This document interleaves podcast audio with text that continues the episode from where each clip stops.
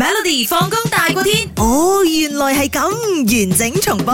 嚟嚟嚟！呢個時候呢，我哋一齊探討下，睇下點樣可以解決咗自己嘅失眠問題嘅。好啊， OK，嗱，響台灣嗰度呢，有個婆婆呢，患有嚴重嘅失眠症嘅，佢係點樣？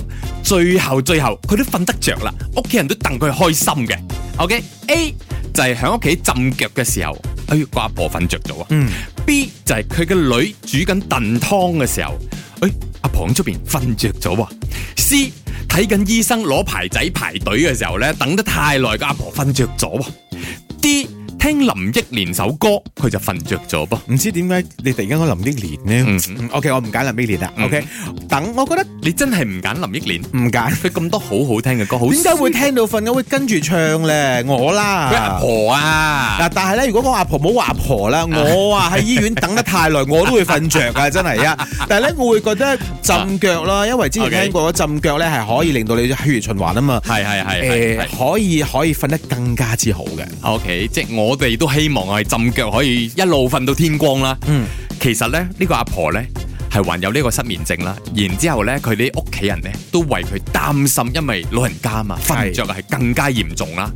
於是乎帶佢去醫院睇病啊， 因為係專醫失眠症嘅一個部門。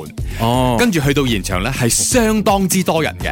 佢嘅乖孫呢，同佢攞咗 number 註冊晒，攞牌仔，翻到嚟錯一下冇幾耐啫，個阿婆個頭開始慢慢歪一邊，慢慢歪一邊，哦係啦跟住就算佢睇到佢阿婆係瞓着咗啦，然之後睇到叫佢啦，佢都唔愛去應門診啦，嗯即係行過去 nurse 嗰度呢，佢話等一等，等一等。因為難得難瞓得着啊瞓得着啊係，啊所以俾佢瞓下先，之後先至等佢即係醒醒地嘅時候咧，先至俾佢睇病，即係確認下點解佢會瞓唔着咁樣咯。嗯可能每個人都有揾到唔同嘅環境咧，令到自己可以舒服啲瞓覺嘅。同埋你唔覺得咩？有時咧喺一啲好悶、好熱嘅地方咧，好殘眼都會㗎巴士咁樣等係咯巴係士咯嗰係咯啲咁樣咧，嗯你會會瞓着嘅。特別容易瞓着噶嘛，所以喺嗰個環境容易瞓着，我哋都應該揾下睇下邊啲環境適合自己，更加容易瞓覺先得。每逢星期一至五傍晚四點到八點，有 William 新偉廉同埋 Nicholas 雍舒偉陪你 Melody 放工大過天，陪你開心快樂閃閃閃。